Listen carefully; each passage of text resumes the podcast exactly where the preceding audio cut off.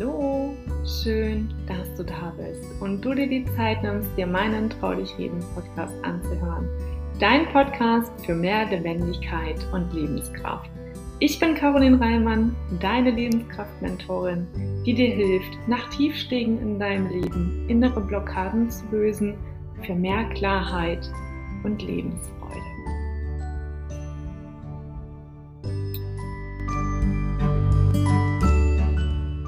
Hallo und schön, dass du heute da bist. Es folgt ein weiteres Interview. Diesmal habe ich Dr. Karim Montassa zu Gast bei mir im Interview und wir unterhalten uns einmal über das Thema Haustiere. Denn wenn die Wegbegleiter versterben, löst es in uns ja eine Wust an einer Lawine aus. Und ja, heute freue ich mich, dass du dabei bist und dass wir uns einmal tiefer über diese Themen unterhalten können und würde sagen, wir starten direkt rein, Karim. Stell dich doch gerne einmal vor und lass uns mal teilhaben an deinem Leben. An meinem Leben. Okay. Ähm, hi, äh, vielen Dank für die Einladung. Ich finde das total cool, dass du dich damit auseinandersetzt, weil das ja so ein weird tabuisiertes Thema ist, das äh, nicht tabuisiert gehört. Und ich äh, glaube, dass das beim Menschen schon so, ja schon so ist, aber bei Tieren hat noch mal viel mehr. Und dabei ist, ist es ja einfach so klar, dass wir die meisten unserer Haustiere ja überleben werden, wenn wir jetzt nicht gerade Schildkröten oder Papageien haben. Und deshalb finde ich das total toll. Erstmal so viel zur Einleitung. So, und zu mir, ich bin Tierarzt und habe in der Klinik gearbeitet, in der Neurologie, Neurochirurgie. Das ist äh, ein Gebiet, in dem viele sehr kranke Tiere zu uns gekommen sind. Deshalb war das Thema Tod und Euthanasie äh, allgegenwärtig und eigentlich täglich. Äh, also hatte ich sehr viel Berührung damit. Kommen wir ja später noch zu, aber äh, zu mir noch, ich äh, betreibe einen YouTube-Kanal, der Tierarzt, und da versuche ich über alle möglichen tiermedizinischen Themen aufzuklären und so die komplexe Welt der Tiermedizin verständlich rüberzubringen. Genau, das ist so das, was ich mache. Wow, also ich freue mich auf jeden Fall sehr, dass du heute die Zeit gefunden hast und mit dabei bist und wir da direkt eintauchen können. Also wie kam es denn überhaupt dazu, dass du Tierarzt geworden bist? Mhm. Mm, ich wollte eigentlich immer Kunst studieren. Das äh, habe ich dann aber nicht gemacht, offensichtlich, sondern ich habe meinen äh, Zivildienst gemacht. Ähm, damals, äh, ich bin alt, damals musste man das noch machen, ich nicht zu bunt gehen wollte. Und beim Zivildienst bin ich im Rettungsdienst gelandet, weil mich das total fasziniert hat. Und da habe ich so meine Liebe für die Medizin entdeckt und gleichzeitig war ich schon immer ein großer Tierfan. Wir hatten immer Haustiere und das, Tiere haben mich einfach immer fasziniert. Und dann dachte ich, okay, dann verbinde ich das Ganze einfach und bin da relativ unbefangen in die Tiermedizin reingegangen. Habe dann angefangen zu studieren, habe dann festgestellt, was dieses Studium so alles beinhaltet und dass das relativ viel ist. Habe dann in, in Gießen studiert, da meine Approbation erlangt, Doktorarbeit und Assistenzarztzeit und so weiter und so fort. Und Würdest du sagen, bis heute, das war genau der richtige Weg für dich? Weil du hast ja jetzt gerade gesagt, YouTuber und bringst es quasi jedem da draußen nahe, was ja im Fach Chinesisch und im Latein im Alltag draußen jedem erklärt wird. Also du hast ja gerade gesprochen, Euthanasie, vielleicht kannst du es dem einen oder anderen mhm. erklären, der nicht weiß, ja, genau. was es ist. Das, ja. das ist genauso schon so also ein Thema. Ne? Äh, also da hast du, glaube ich, so direkt den Finger in die Wunde gelegt. Also ich mache das ja hauptberuflich, mhm. Dinge erklären. Und selbst ich tappe dann noch in diese, diese Fettnäpfchen, dass ich halt Euthanasie sage. Und dann viele Leute da stehen und irgendwie entweder gar keine Assoziationen haben oder sehr negative Assoziationen haben. Und mhm. das, was wir mit Euthanasie meinen, ist, dass, dass wir quasi das, das Tier erlösen. So. Und das ist quasi der schönere Ausdruck aber es ist auch so super vage. Und ich finde es äh, immer strange und deshalb, äh, also wir klären das ja jetzt mal, wie sowas konkret abläuft, weil ich glaube, dass dieses Wort Euthanasie, wenn man das dann äh, als, als Tierhalter oder Tierhalterin mal verstanden hat, dass es halt bedeutet, dass man das Tier im Endeffekt ja erlöst und es daraufhin stirbt, das löst so ganz viele Ängste aus, mhm. die eigentlich dadurch geklärt werden können, dass man mal darüber redet, was da eigentlich exakt passiert, weil das ist ja nichts Dramatisches, sondern eher was Positives, würde ich sogar sagen. Absolut. Also da ist das Thema Aufklärungsarbeit auf jeden Fall im Vordergrund, was da geleistet werden darf. Mhm. Ja. ja. Hast du das Gefühl, also jetzt so in deiner Arbeit, die du da so tagtäglich leistest, die du machst, dass Tiere spüren, wenn es auf den letzten Moment oder auf den letzten Weg geht? würdest du sagen, dass da auf jeden Fall irgendwas passiert? Das ist wirklich schwer zu beantworten. Ich habe mir über diese Frage speziell auch im Vorhinein viele Gedanken gemacht, weil ich bin ein sehr wissenschaftlicher Mensch, ein sehr rationaler Mensch. Mhm. Und das verlässt so ein bisschen die, die rationale Ebene, weil es natürlich, weil man das nicht als Datenpunkt erfassen kann. Und meine Intuition würde mir sagen, dass das bei chronisch kranken Tieren durchaus so ist, dass die merken, wenn es auf das Ende zugeht. Das heißt, die ziehen sich dann zurück und werden ruhiger. Das lässt sich natürlich durch biologische Prozesse erklären, aber mhm. ich glaube, dass die Tiere das schon spüren und merken. Das, was ich aber dazu sagen muss, ist, dass aus tierärztlicher Sicht wir eigentlich vorher eingreifen wollen. Das heißt, wir wollen optimalerweise den Punkt erwischen, in dem klar ist, okay, das Tier wird sterben und wir können dem Tier aber einen Leidensweg ersparen, weil man ja ganz realistisch sagen muss, 99,9 Prozent unserer Haustiere in Deutschland sind einfach brutal gut versorgt. Denen geht's super. Und das ist total schön, führt dazu, dass Tiere immer älter werden, führt aber auch dazu, dass Tiere halt am, ein, ein super gutes Leben führen und dann am Ende meistens so ein paar Monate sehr, sehr krank sind und mhm. irgendeine starke Krankheit haben, sei es eine Krebserkrankung oder irgendwie eine Stoffwechselerkrankung oder irgendetwas anderes. Das führt dazu, dass die am Ende irgendeinen Leidensweg haben und diesen wollen wir ja abkürzen. Das ist ja der mhm. ganze Sinn dieser Euthanasie, die wir angesprochen hatten. Wie läuft das dann ab? Also ich meine, das setzt ja voraus, dass der Besitzer, mhm. es hat ja viel mit Angst zu tun, und mhm. auch dieses Eingestehen, meinem Tier geht es gerade nicht gut und ich gehe jetzt wirklich, es ist wirklich jetzt echt an der Zeit, ich muss mal zum Tierarzt. Also ich habe ich, also ich hab das ja, ja, selber erlebt, mein Vater und ich, wir hatten einen Schäferhund damals und ich habe damals eine ganze Zeit Praktikum gemacht beim Tierarzt und ich wusste immer mhm. ganz genau, wenn er bestimmte Worte gesagt hat, dann ist es höchste Eisenbahn zu kommen. Mhm. Und so war es halt bei uns. Auch mein Vater wollte es gefühlt nicht hören. Mhm. Und da hast du dann von Tag zu Tag gemerkt, dass der Hund immer weiter abgebaut hat, aber immer mhm. weiter Leistung gebracht hat. Also egal wie, hat immer versucht, es seinem Herrchen recht zu machen. Und er hat sich immer gesagt, naja, also irgendwie ist ja doch noch nicht der Moment gekommen, dass wir da hinfahren müssen, bis es dann fast zu spät war. Ich gebe mal ein Beispiel, das jetzt mhm. nicht im, im, äh, mit einer Euthanasie geendet hat, sondern zu Schmerzen geführt hat. Also ich habe eine Katze und Katzen neigen dazu, genetisch bedingt ganz fiese Zahnerkrankungen zu bekommen, äh, Wurzeln faulen weg. Mhm. Man kann sich jeder vorstellen, wie unglaublich schmerzhaft das ist. Und ich habe meine Katze darauf kontrolliert, visuell. Ich habe sie mir jeden Tag angeguckt und ich habe jeden Tag geschaut, okay, hat sie Zahnprobleme? Ich habe es nicht gemerkt. Ich habe mir das jahrelang angeguckt und obwohl ich Profi in Anführungszeichen bin, ist es mir nicht aufgefallen. Und dann bin ich äh, zum, zum Tierarzt hier, äh, zu einem Kollegen gegangen, der hat ein Zahnröntgen gemacht und meine Katze musste neun Zähne gezogen bekommen. Wow. Was ich damit sagen möchte, ist, den Verlauf kann man schlecht merken. Also man, weil es ja ein schleichender Prozess in aller Regel ist. Es ist ja nicht, dass die, dass ein Hund von einem Tag auf den anderen auf einmal abbaut und man sagt, okay, alles klar, ich merke jetzt einen Unterschied, sondern es ist ein schleichender Prozess und den zu merken ist extrem schwierig. Daraus leitet sich meine ganz klare Empfehlung ab, das, was eigentlich immer gesagt wird, geht einmal im Jahr zum Tierarzt oder zur Tierärztin, weil das einfach den Vorteil hat, also schon von Anfang an, weil das den Vorteil hat, dass man einmal im Jahr ein Blutbild macht, einen Verlaufswert hat, damit auch die Tierärztin sagen kann, okay, die Blut, meinetwegen die Leber- oder Nierenwerte haben sich jetzt extrem verändert im letzten Jahr. Da müssen wir jetzt mal nachschauen, weil so isoliert ein Wert bringt uns nichts. Und mhm. genauso, wenn ihr jährlich zur, zur Tierärztin geht, dann lernt ihr euer Tier ja kennen.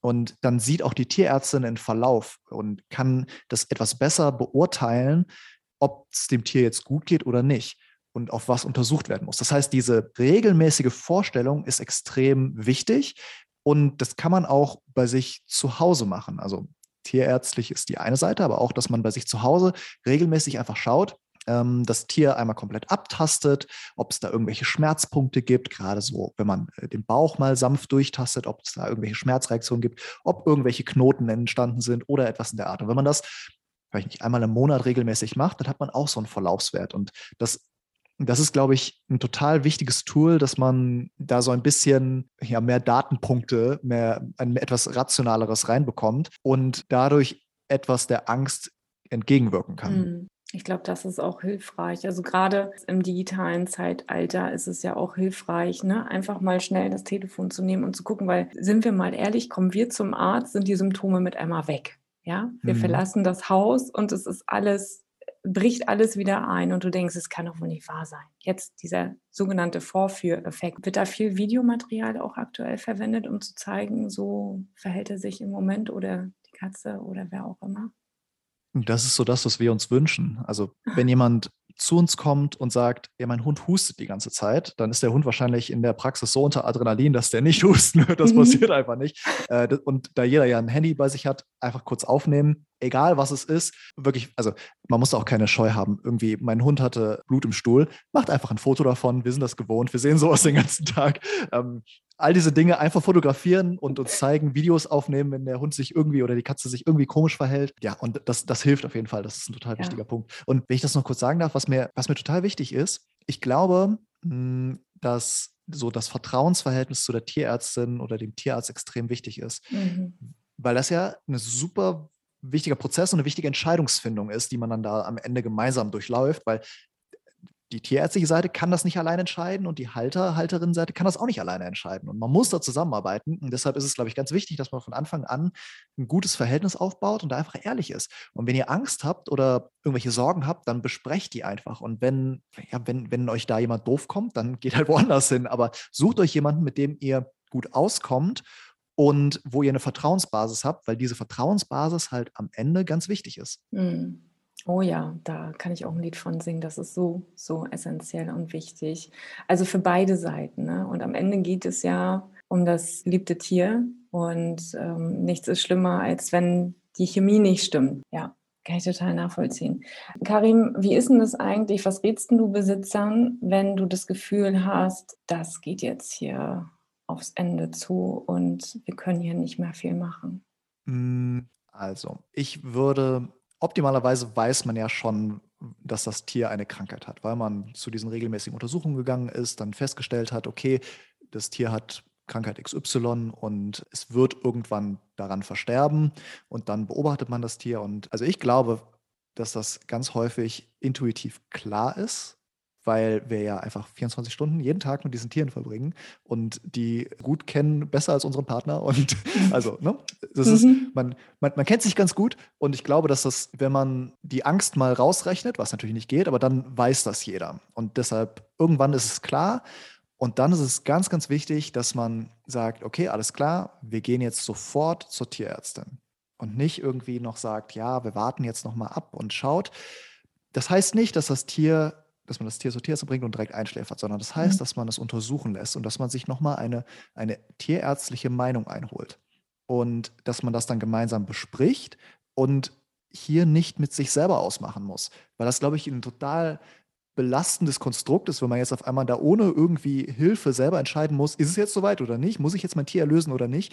Und da kann man sich Hilfe suchen. Und wenn man vorher dieses Vertrauensverhältnis mit der Tierärztin aufgebaut hat, dann funktioniert das auch. Dann kann man das auch ehrlich besprechen und ehrlich sagen, ist es jetzt soweit oder nicht. Gib mir bitte Informationen dazu und dann kann ich das besser entscheiden als, als mhm. Tierbesitzerin oder Tierbesitzer. Ja. Aber du gehst dann auch den Weg, dass du erstmal nach Hause schickst und also beziehungsweise erstmal die tiermedizinische Untersuchung durchführst, schaust, was liegt eigentlich an, was können wir vielleicht noch unterstützend machen und ähm, dann geht es nach Hause zurück oder? Das kann man so pauschal nicht sagen. Das hängt sehr davon ab. Wenn ich einen Hund habe mhm. oder eine Katze, die kommen zu mir und ich sehe, okay, dieses Tier leidet extrem, dann ist es wichtig, das Tier direkt zu erlösen. Mhm. Was immer drin ist und was auch ganz, ganz wichtig ist, da kommen wir ja gleich noch so zu, ist eine Abschiedsphase, aber die kann auch durchaus in der Praxis oder Klinik stattfinden. Okay. Wenn das Tier aber unter unmöglichem Leiden ist und es medizinisch vertretbar ist, das Tier nochmal nach Hause zu schicken, dann geht das natürlich. Und dann entscheidet man sich zu einem späteren Zeitpunkt für, für eine Euthanasie. Aber in der Regel muss man schon sagen, dass es so ist, wenn die, wenn die Leute zu uns kommen und sagen, ich glaube, es ist soweit, dann ist das meistens auch so. Und ja. dann geht es darum, diesen Euthanasie, diesen Einschläferungsprozess so zu gestalten, dass es für alle Beteiligten in Ordnung ist. Und da ist es halt wichtig, primär an das Tier zu denken, weil um das Tier geht es ja. Mhm. Ja, und da sind wir wieder bei dem Punkt, dass das Tier sich ja eigentlich nicht mitteilen kann. Also es kann ja nicht mhm. sagen, mir tut jetzt gerade hinten rechts äh, das Sprunggelenk weh oder mein Bauch, ich glaube, da ist irgendwas nicht in Ordnung, sondern die halten ja wirklich aus. Das ist ja Wahnsinn. Ja, das ist bei Hunden schon extrem aus diesem Will to Please raus, dass man, ne, mhm. ne, dass man halt gefallen möchte. Bei Katzen ist es noch krasser, weil die, wie bei dem Beispiel vorhin von meiner Katze, Katzen sind ja Einzelgänger natürlicherweise und die zeigen halt genetisch bedingt nicht, wenn, also die zeigen keine, das sind richtige Machos, die zeigen keinerlei Schwäche, weil das für die eine extreme Gefahr ist draußen in der Wildnis. Wenn sie Schwäche zeigen, sind sie halt weg vom Fenster. Ja, Deshalb machen Katzen das nicht. Und da ist es halt noch wichtiger, diese objektiven Werte durch die Tierärztin zu bekommen. Ja, ja, super hilfreich. Und wie gehst du damit um, die Nachricht am Ende zu überbringen? Ich meine, es ist ja eines der schwersten Wege, den der Besitzer mhm. da tatsächlich geht, wenn es soweit ist. Wie, wie macht ihr das? Weil du ja auch gerade gesagt hast, es gibt die Möglichkeit auch vor Ort dann nochmal Abschied zu nehmen, sich vielleicht noch ein mhm. Stück zurückzuziehen. Wie, wie geht ihr da vor? Also angenommen, das ist jetzt kein krasser Notfall, der Hund ist angefahren und stirbt mhm. quasi gerade. Das ist, das nehmen wir jetzt mal mhm. außen vor. Das sind aber auch, muss ich sagen, in, in all meinen Klinikjahren, ähm, das ist äh, super, super selten. Ja? Meistens mhm. sind es ja die chronischen Krankheiten. Und dann läuft es eigentlich immer gleich ab. Äh, Leute kommen mit ihrem Tier zu uns und sagen, ich glaube, es ist soweit, man kennt dieses Tier bereits, man weiß über die Leidensgeschichte, dann sagt man, okay, alles klar, wir schauen uns das jetzt mal an, besprechen das, bespricht alle Optionen, die man hat und wenn dann die gemeinsam, wichtig, ja, die Entscheidung getroffen wurde, dann habe ich es immer so gemacht, dass, dass ich gesagt habe, okay, alles klar, ich gehe jetzt raus, nehmen Sie sich Zeit, so viel Zeit, wie Sie brauchen. Und wenn das eine halbe Stunde ist, ist auch in Ordnung. Und verabschieden Sie sich nochmal. Behalten Sie aber dabei im Blick, dass das hier gerade eine absolute Gnade für das Tier ist. Weil wir ja in der ähm, also das sage ich jetzt bewusst, privilegierten Lage sind in der Tiermedizin, das Tier einschläfern zu dürfen. Das heißt, wir vermeiden Leid. Und ich glaube, es ist ganz wichtig, dass man als, als Besitzerin oder Besitzer im Kopf hat, ich habe dem Tier x Jahre ein super, super Leben gegeben mhm. und jetzt erweise ich ihm noch eine, eine Gnade, indem ich es einschläfer und es halt nicht diesen, nicht weiter leiden muss und das Unausweichliche quasi durch Leiden erlangen muss, sondern es schläft literally ein.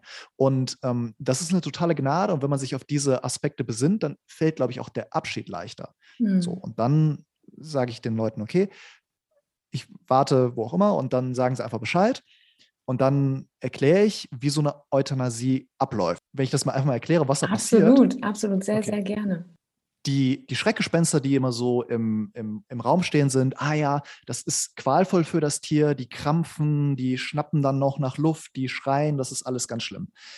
Das war mal in den 80ern teilweise so, weil man damals ein, ein, ähm, eine, eine Substanz genommen hat, die zum Tod führt, aber zu so reflexartigem Atemschnappen geführt hat, wenn das Tier nicht vorher in Narkose gelegt wurde. Das heißt, es waren zwei Schritte. Man hat das Tier in Narkose gelegt und dann euthanasiert. Ja. Das macht man heute nicht mehr. Heute benutzen wir ein Barbiturat. Das ist genau das gleiche Mittel, das auch in der Sterbehilfe, jetzt nicht in Deutschland, aber in anderen Ländern beim Menschen verwendet wird. Und das führt einfach dazu, dass die Tiere einschlafen, in einen immer tieferen Schlaf verfallen und dann aufhören zu atmen und dann hört das Herz auf zu schlagen. Mhm. Und das ist extrem schnell und extrem friedlich. Also da gibt es kein Zucken, kein gar nichts, sondern die Tiere sacken quasi weg und werden schlaff sozusagen. In dem Moment, wo ich die Spritze gebe, sind das Sekunden, von denen wir da sprechen. Das heißt, was ich immer dazu sage, ist, erschrecken Sie sich nicht, das geht jetzt sehr schnell. Was ja aber auch das Gewünschte ist. Es ist ja gut, dass es sehr schnell geht. Mhm. Und dann schlafen die Tiere ein und dämmern weg und dann hört das Herz auf zu schlagen. Dann warte ich zehn Sekunden, kontrolliere nochmal mit einem Stethoskop, mit diesem Abhörgerät, ob das Herz aufgehört hat zu schlagen. Und dann sage ich, okay, alles klar, Ihr Tier ist jetzt euthanasiert worden. Und dann haben die, die Leute nochmal die Möglichkeit, sich zu verabschieden und dann bespricht man quasi alles weitere, was mit dem Tier passiert. Also ich weiß, dass es dass ganz, ganz viele Leute, die meisten Leute nachher sagen, ach, das war ja gar nicht so schlimm, wie ich es mir vorgestellt habe. Und das ist so der Punkt, den ich halt, deshalb bin ich so dankbar, dass ich jetzt heute mal darüber sprechen kann. Das hätte ich ja gerne, dass Leute das vorher wissen, dass das mhm. echt, also es ist total die Gnade und es ist ein super friedlicher Prozess und nichts Schlimmes. Da muss man keine große Angst vor haben.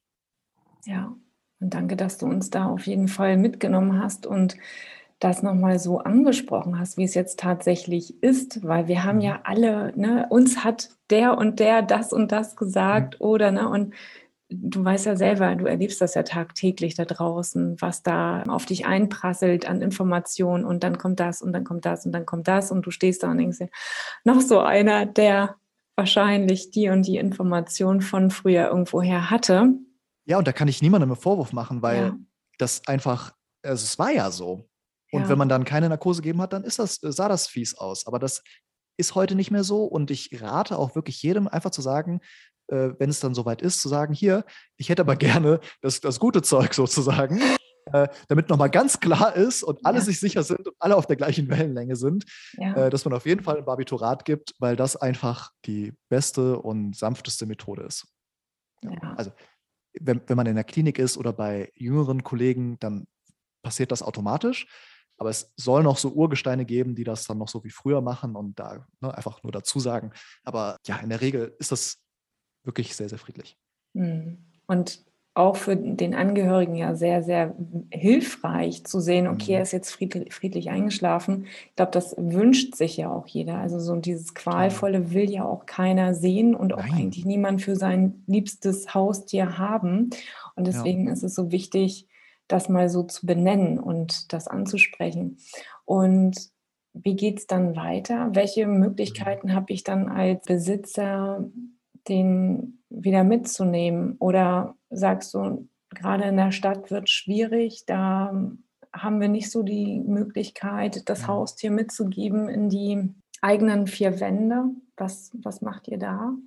Also erstmal sind da alle Kolleginnen und Kollegen von mir super flexibel. Das heißt, es gibt da verschiedene Möglichkeiten. Das, das eine ist, ich habe einen Garten mhm. und möchte mein Tier selber vergraben. Das geht. Ne? Das ist rechtlich völlig in Ordnung. Das kann man machen. Da muss man Mindesttiefen einhalten und darf nicht in einem Wasserschutzgebiet äh, leben, wie auch immer. Das ist von Bundesland zu Bundesland unterschiedlich. Einfach mal dann da vor Ort bei der Tierärztin oder beim Tierarzt nachfragen, die wissen das dann. Aber das ist theoretisch möglich.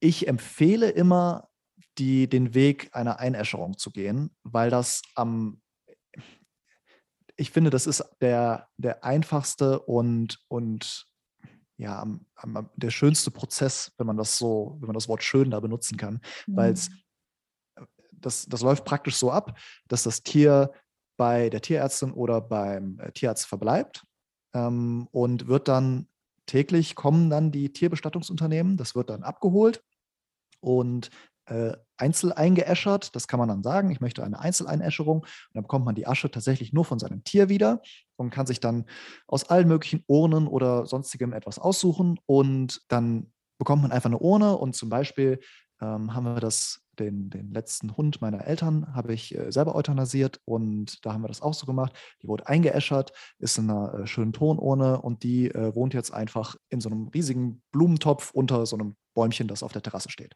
So. Und sowas geht halt. Das ist kein Problem.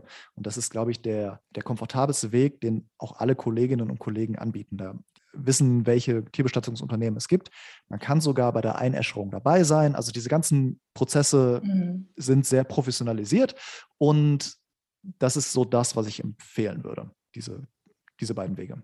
Ja, und das ist auch super, dass es so transparent gehalten wird, weil ich glaube, mhm. nichts ist schlimmer, als wenn nachher die Luke aufgeht und eigentlich keiner mehr weiß, was passiert jetzt hier eigentlich hinter den Kulissen. Ja. Und ähm, ich hätte doch gerne noch. Und deswegen so, so schön, dass da auch die Wege entsprechend bereitet werden. Natürlich, wenn man einen Garten hat, umso schöner, wenn man dann sagen kann, ich kann mhm. denjenigen mitnehmen und kann ihn hier ähm, beisetzen, Bäumchen draufpflanzen oder so, wie ihr das gelöst ja. habt.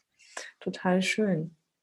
Ja, super spannend. Also riesengroßes Thema, Karim. Und ich danke dir auch dafür, dass du uns da mal so einen Einblick gegeben hast in das, was du da machst und dass du ja so, so wertvolle Arbeit leistest und uns nochmal hinter das Licht geführt hast, uns gezeigt hast, dass es auch anders gehen kann, dass wir alle keine Angst haben brauchen. Ich glaube, das ist immer noch so ein riesengroßer Aspekt. Ich meine, tragen wir alle mit uns. Und am Ende möchten wir, dass es unserem geliebten Haustier gut geht. Und ja, bevor ich dich jetzt hier aus dem Podcast entlasse, wenn ich jetzt Fragen habe, wenn ich jetzt wissen möchte, also wie, wie das weitergeht oder ich vielleicht Kontakt zu dir möchte, wo finde ich dich, Karim? Bei Instagram ist, äh, antworte ich am ehesten auf Nachrichten. Das ist äh, der YouTube-Tierarzt. Ansonsten der Tierarzt bei YouTube. Darf ich zum Abschluss noch eine Sache sagen? Ja, natürlich. Wenn es so, also wenn man eine einzige Sache behält von dem Ganzen, was ich jetzt gelabert habe, dann, dann bitte, dass ihr euch am Ende darauf besinnt, was für ein absolut cooles Leben ihr eurem Tier gegeben habt und dass das am Ende nochmal eine Gnade ist. Das sind, glaube ich, die, das ist der aller, allerwichtigste Aspekt, der ganz, ganz viel von diesem Schmerz, den man dann so empfindet, lindern kann. So, mhm. ja. Wow. Und bevor ich dich jetzt rauslasse, habe ich auch noch eine Frage an dich. Mhm. Was bedeutet für dich Leben? Wow, okay. äh, Verständnis erlangen. Punkt. Ja, ja Punkt. wow. Sehr cool. Karim, ich danke dir für deine Zeit, die du uns heute gegeben hast und für diese wertvolle Arbeit, die du machst. Und ich hoffe und wünsche mir, dass du auf YouTube und auch sonst da draußen noch mehr Aufklärungsarbeit machst, uns tiefere Einblicke gibst in deine vielfältige Arbeit. Und ich bin ganz gespannt, was da noch so alles entstehen wird. Ich wünsche dir alles, alles Gute auf deinem weiteren Weg und danke, dass du da warst. Vielen Dank für die Einladung.